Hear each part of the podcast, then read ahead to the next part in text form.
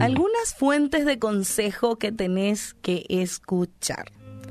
Y mira, Dios para nada está intentando esconder su voluntad, su buena voluntad a sus hijos. Por eso Él nos ha provisto de fuentes de consejo a través de las cuales podemos nosotros conocer su voluntad, su buena y perfecta voluntad.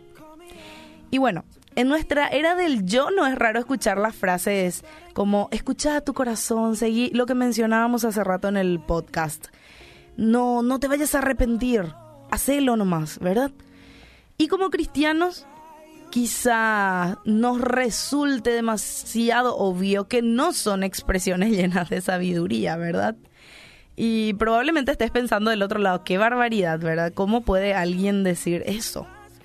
Entonces, vale la pena detenerse un momento y preguntarse, ¿es nuestra forma de vivir muy diferente a la de los que viven siguiendo su corazón, entre comillas? Proverbios 12:15 dice, el camino del necio es recto a sus propios ojos. Y como hablábamos nuevamente hace rato, nuestra vida está llena de decisiones por tomar. Mencionábamos que nos encontramos con asuntos realmente trascendentales, importantes, como la profesión que vamos a elegir, si vamos a aceptar una oferta de trabajo. O también nos enfrentamos diariamente con las pequeñas elecciones que hablábamos hace rato con Adolfo, ¿verdad? Así que ahí donde vos estás, del otro lado, sé honesto. ¿Tomaste algunas de esas decisiones buscando consejo? ¿O preferiste andar según lo que a vos te parecía bien? Y cuando hiciste lo segundo, ¿viste las consecuencias de caminar en tu propia sabiduría? Y nuevamente, estamos hablando de cosas que ya venimos hablando los viernes. Caminar por la vida sin consejo es andar neciamente, sin guía y sin luz. Pero yo te cuento en esta noche que hay esperanza. Proverbios 12:15 la segunda parte dice, mas el que escucha el consejo es sabio. Y bueno, como te dije anteriormente, Dios nos proveyó de fuentes de consejo a través de las cuales podemos conocer su voluntad y dejar ese camino de la necedad. Y te cuento algunas. La primera, la palabra, nuestra primera fuente de consejo sabio y la única, ¿verdad? Que es la palabra, la cual es útil para enseñar, para reprender, para corregir, para instruir en justicia, a fin de que el hombre de Dios sea perfecto, enteramente preparado para toda buena obra, dice 2 Timoteo 3:17. Entonces la palabra es siempre nuestra primera fuente de consejo sabio. La segunda, tus pastores. Si en caso de que vos asistas a una iglesia, ¿verdad? Dios ha llamado a pastores capacitados, a líderes aptos para enseñar, con el propósito de perfeccionar a los santos para la obra del ministerio y para la edificación del cuerpo de Cristo, dice la Biblia.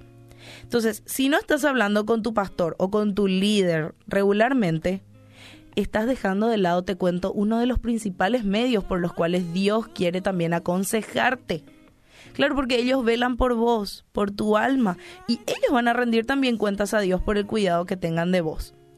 Entonces acércate a tus líderes, acércate a tus pastores, no les tengas miedo, porque yo creo que tenemos nomás el mal concepto de los pastores a veces, eh, de tenerles ese, ese miedo, como que están altos, y no es así muchos pastores que son muy accesibles, tus líderes directos, ¿verdad? Entonces esa es otra fuente de consejo. Otra fuente de consejo son tus padres.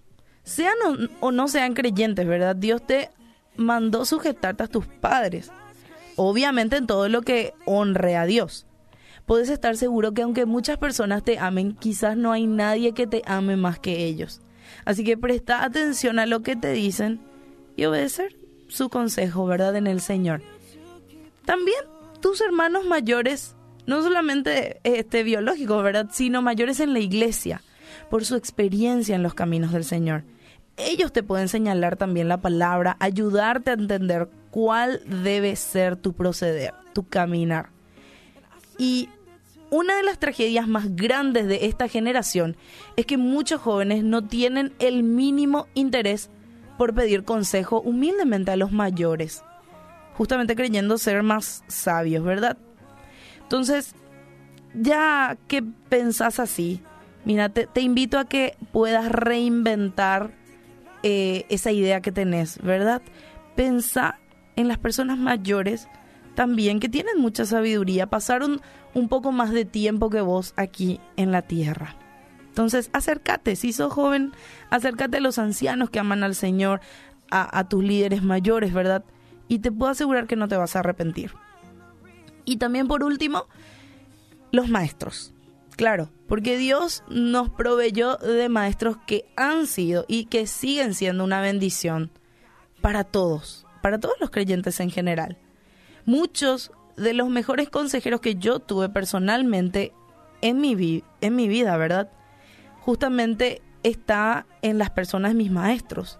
Maestros que me enseñaron, maestros que también en algún momento me reprendieron o que me hincaron. Pero son esos maestros a veces en los que vos no, no, no pensás. Pero sí, no, ellos pueden tener un buen consejo para vos. Y yo decía anteriormente justamente a, un maestro, bueno, ya lo digo así en vivo, ¿verdad? El, el, el profe Adolfo era mi maestro, ¿verdad? Y, y eso yo le había mencionado en, en, la, en el episodio pasado, ¿verdad? De Generación de Mente, que había infundido muchas cosas en mí, en mi vida, que hicieron cambios trascendentales después. O sea, esos consejos que él me dio trascendieron para la historia después.